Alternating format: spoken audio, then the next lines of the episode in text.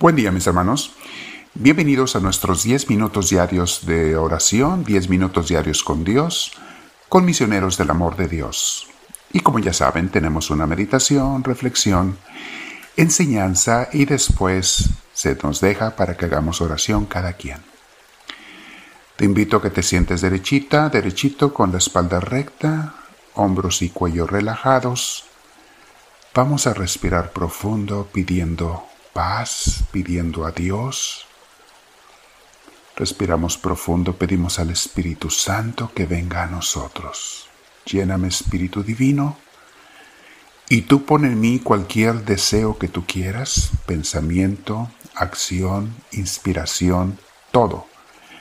Que yo haga, piense, diga, siente lo que tú quieres, Espíritu bendito.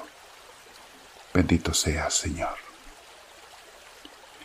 Una vez más, respiro profundo, abrazo a mi Dios en mi corazón y nos disponemos a la enseñanza del día de hoy, mis hermanos, pidiendo a Dios que nos inspire.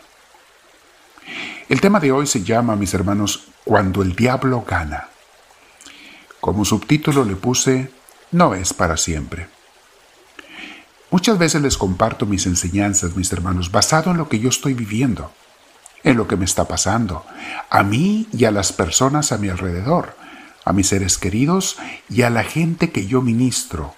Me doy cuenta de lo que la gente está viviendo y pasando y basado en eso trato de buscar la enseñanza de Dios y encontrarla o recordarla para que conozcamos el camino que Dios nos abre, las puertas que Dios nos abre y que descubramos dónde está su mano extendida hacia nosotros.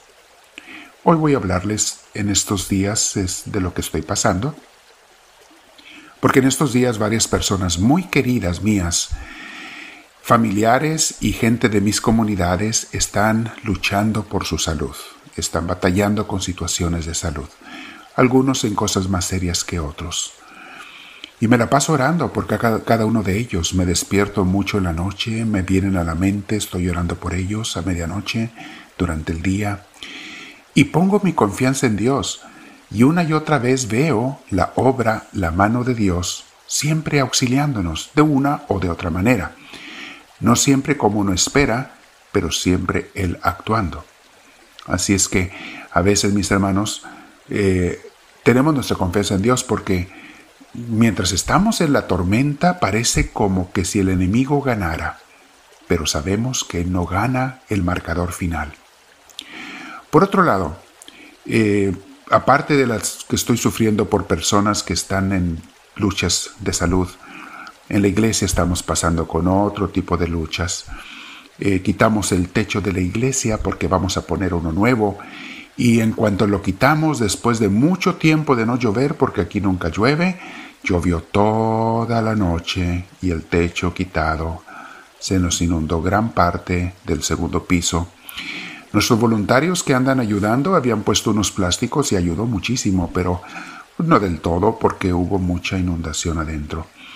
No sabemos todavía todo lo que va a indicar esto, lo que tenemos que hacer, pero bueno, eh, a veces sentimos como que las cosas no salen, eh, no sabemos exactamente todo lo que tendremos que hacer Estamos buscando ayuda de diferentes personas, ayuda física, venir a ayudar.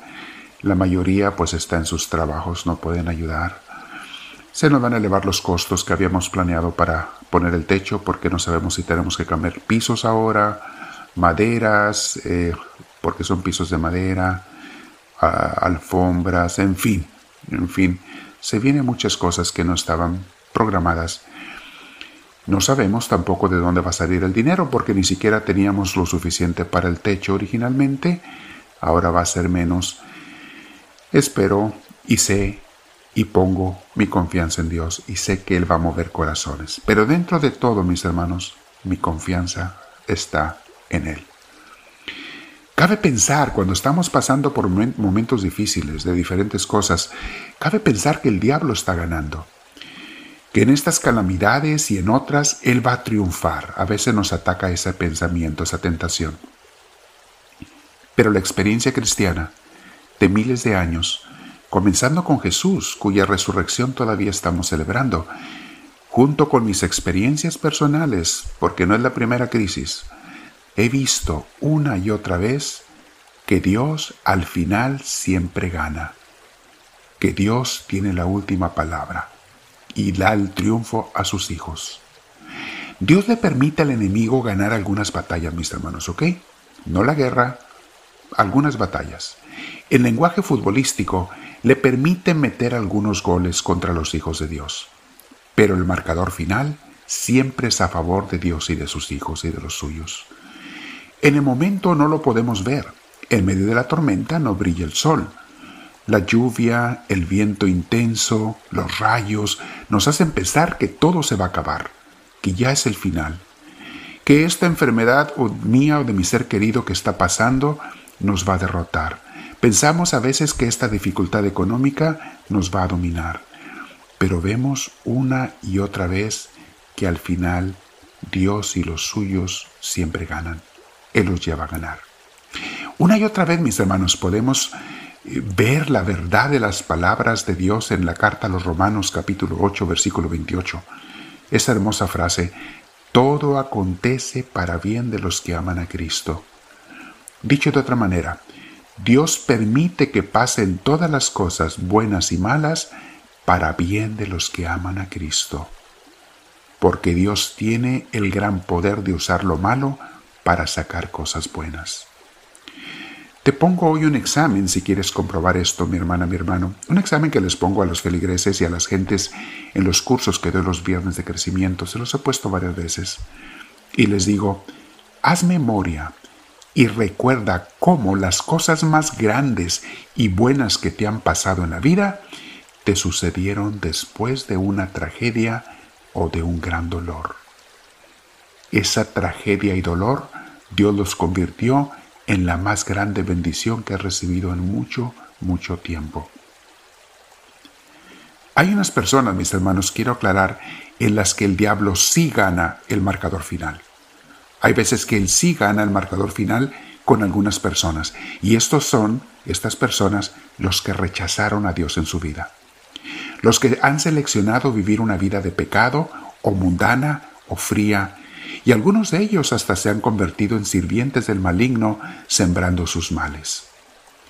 Estas personas son posesión de él, del enemigo, porque ellos se le entregaron voluntariamente, tomaron la decisión de hacer el mal o de no hacer el bien, y por un tiempo los hace sentir a ellos el diablo como que está de su lado, y hasta les evita algunos males que él mismo da a los hijos de Dios.